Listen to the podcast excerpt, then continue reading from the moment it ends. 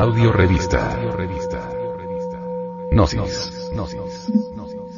Edición 215 abril del 2012. Portada. El andrógeno.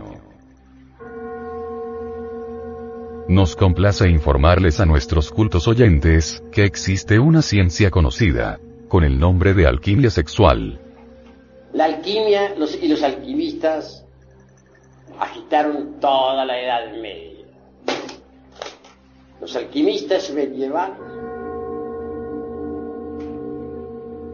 pudieron salvarse gracias a que decían estaban buscando la fórmula para hacer oro, que su anhelo era ayudar al rey, al gobierno, en cada nación.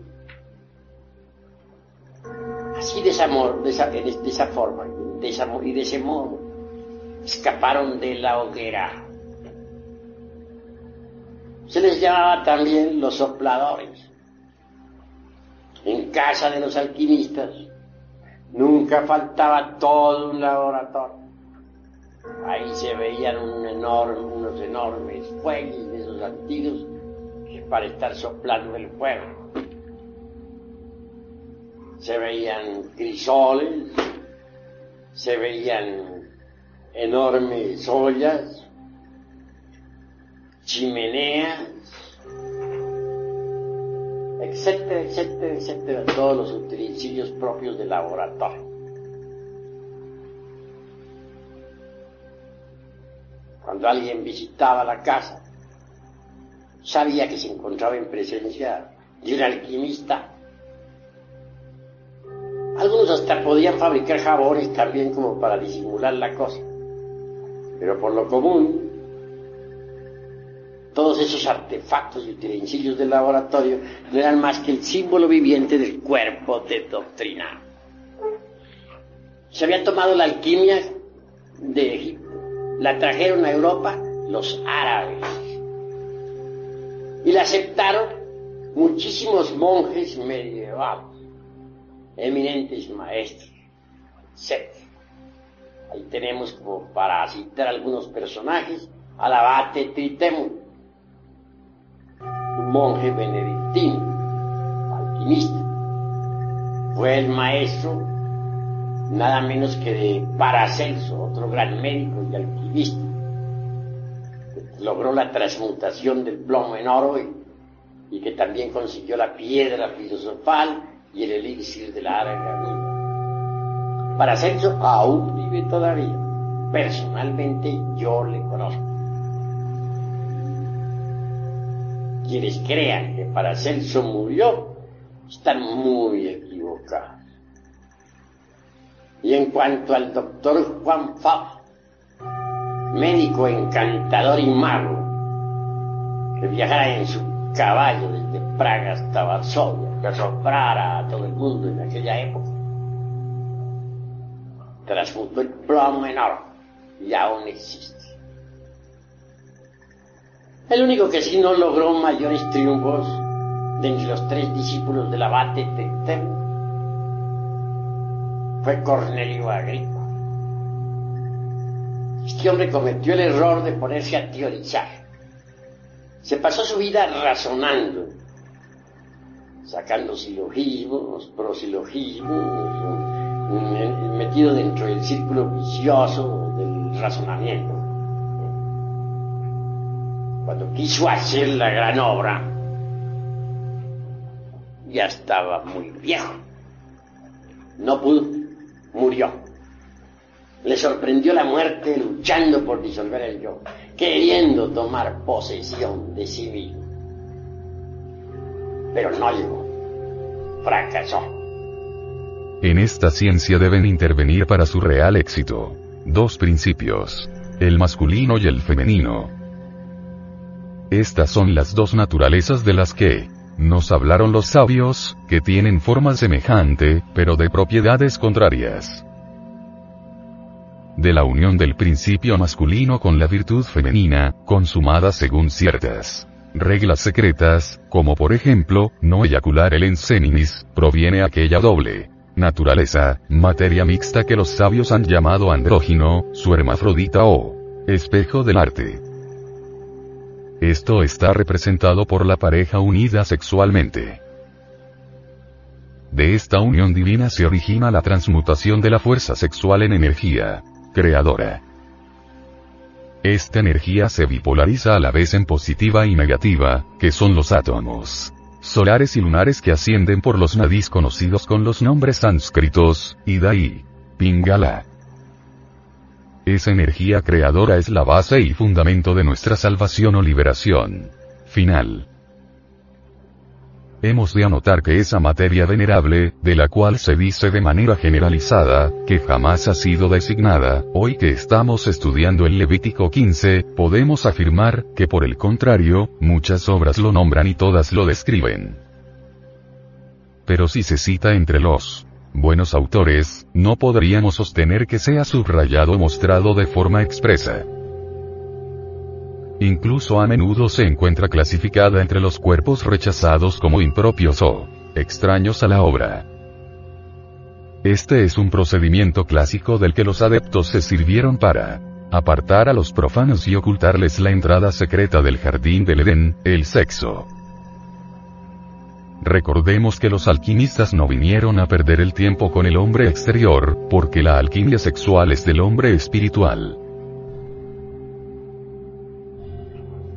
La alquimia, sabe uno, aprende uno a fabricar el mercurio de los sabios, con el que puede fabricar los cuerpos existenciales superiores del ser, indubitablemente transformando el exiohari, es decir, el esperma sagrado, se elabora el mercurio de los sabios. Indubitablemente, tal, tal materia venerable tiene que pasar por algunos procesos de purificación antes de ser útil. Esa materia venerable, esa agua misteriosa pasará por las operaciones aritméticas de suma, resta, multiplicación, división de principios, antes de ser útil. Es obvio que en principio tal materia venerable, resultado, como ya dije, de las transmutaciones del esperma, es negra, Se logra refinar el sacramento de la iglesia de Roma. Roma a la inversa se lee amor. Entonces se vuelven esas aguas blancas. Y si se continúa con el proceso de refinamiento sexual, al fin las aguas blancas se tornan amarillas. Al llegar a estas alturas, el azufre es liberado de sus prisiones o centros magnéticos ubicados en los infiernos atómicos del hombre. El azufre es el fuego y es liberado. Este se mezcla entonces con el mercurio. Y así obtenemos el mercurio azufrado, que asciende por el canal medular espinal hasta el cerebro. El excedente de tal mercurio después de saturar las células orgánicas, viene a cristalizar en dentro de nuestro cuerpo en la forma extraordinaria y maravillosa del vehículo astral o sideral. Quien posee un cuerpo astral sabe que lo tiene, porque puede andar con él, puede flotar en el espacio con él, puede transportarse a otros mundos con él mismo, etc. Es una especie de doble organismo, extraordinario, formidable, maravilloso. Una vez que uno se encuentra en posesión de un cuerpo astral, puede darse el lujo de crear para su uso particular un cuerpo mental. Este viene a ser el resultado también de las condensaciones del mercurio. Cuando el mercurio condensa en la forma del cuerpo de la mente, nos transforma. Alguien que posee un cuerpo mental puede absorberse la sabiduría de la naturaleza. Tiene acceso a todos los templos de Hermes Trismegisto, el tres veces grande Dios y de todo.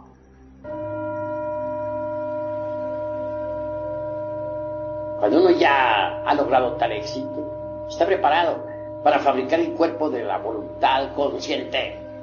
Este también viene a cristalizar con las condensaciones del mercurio de los años. Así que alguien que tenga los cuerpos físico, astral, mental y causal, de hecho, puede recibir los principios étnicos búdicos o anímicos que lo convierten en hombre real. Esto quiere decir que antes de ese instante no se es hombre. Antes de ese momento uno no es más que un animal intelectual.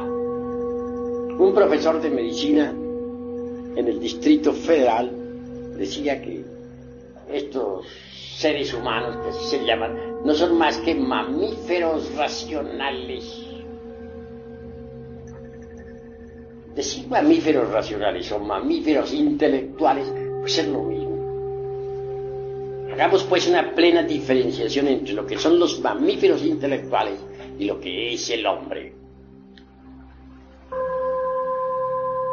Solo quien posea esos vehículos es hombre.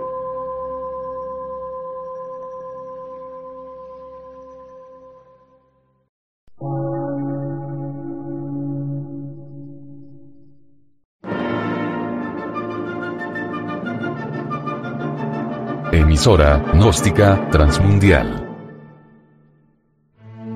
Por una nueva civilización y una nueva cultura, sobre la faz de la Tierra.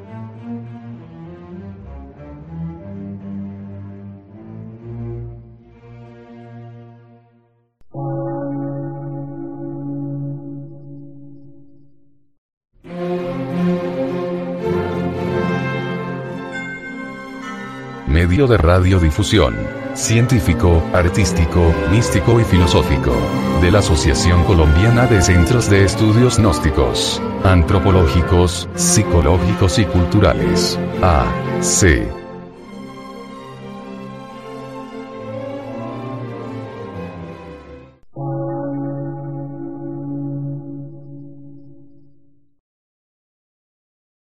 Lectura en movimiento. Difusión sin fronteras.